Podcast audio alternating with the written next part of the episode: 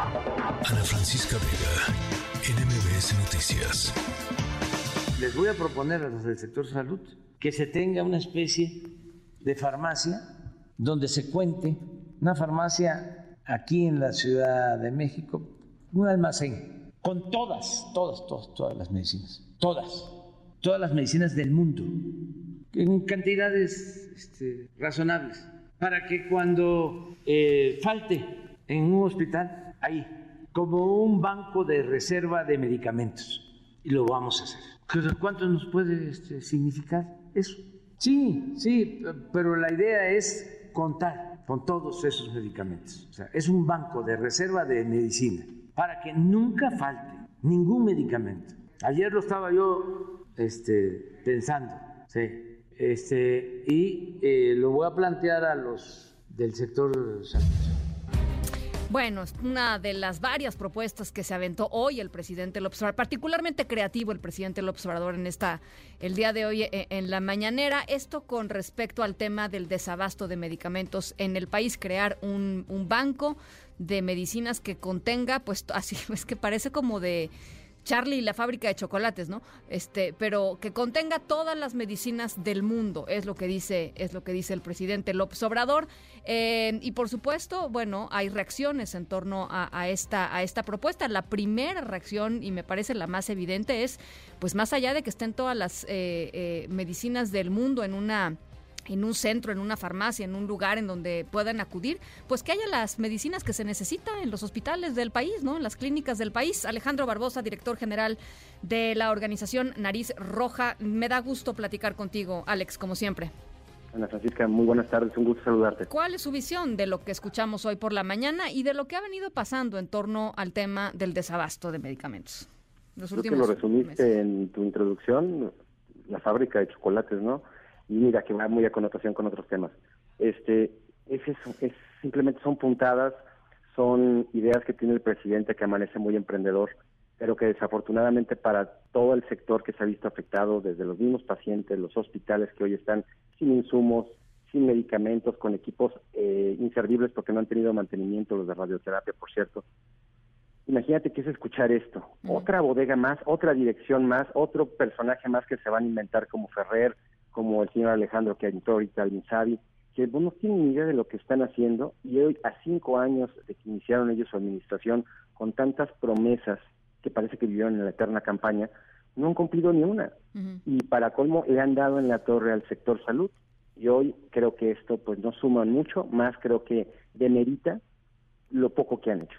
Hemos hablado en, las últimas semanas con distintas organizaciones, eh, pues, porque particularmente, y tú lo sabes muy bien, en este espacio seguimos el tema del desabasto de medicamentos oncológicos para eh, niñas y niños con, con cáncer. Eh, nos han dicho que, el tema ha mejorado, si, si, no ha, si no se ha resuelto por completo, sí ha mejorado. ¿Coincides?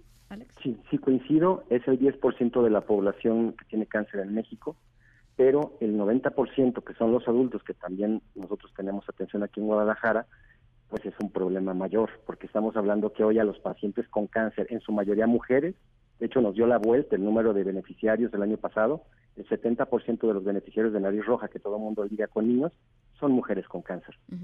Ahí se imagínate, y somos solamente una ONG. ¿Qué problema trae esto? Que a las mujeres le están cobrando la consulta, el medicamento, la radioterapia, los laboratoriales, les están cobrando todo y esta parte no la ha querido ver el presidente y es la más peligrosa y que está generando más muerte porque son cantidades, es por miles. En el 2021 murieron 60 mil personas por cáncer, de acuerdo al INEGI. Y en el 2021 fue cuando tuvimos el problema más grave de desabasto en este país. ¿Cuántos de esos 60 mil muertos por cáncer se vieron afectados por esto? Yo me atrevo a decirlo. ¿Quién desatención? todos, tanto en lo público como en lo privado, porque no había medicamentos. Entonces, sí me parece delicado ahorita este esto que comenta el presidente, porque no hay un abasto al 100%, ¿no? Sí mejoró la atención en los niños, pero ojo con esto, Ana Francisca, el medicamento que están trayendo son medicamentos del extranjero, que no tenemos la certeza de que están metiendo a los niños por la gran cantidad de recaídas que estamos viendo en ellos. Por lo menos antes, con el producto que hacía PISA, sabíamos de dónde venía el medicamento. Hoy no tenemos la certeza.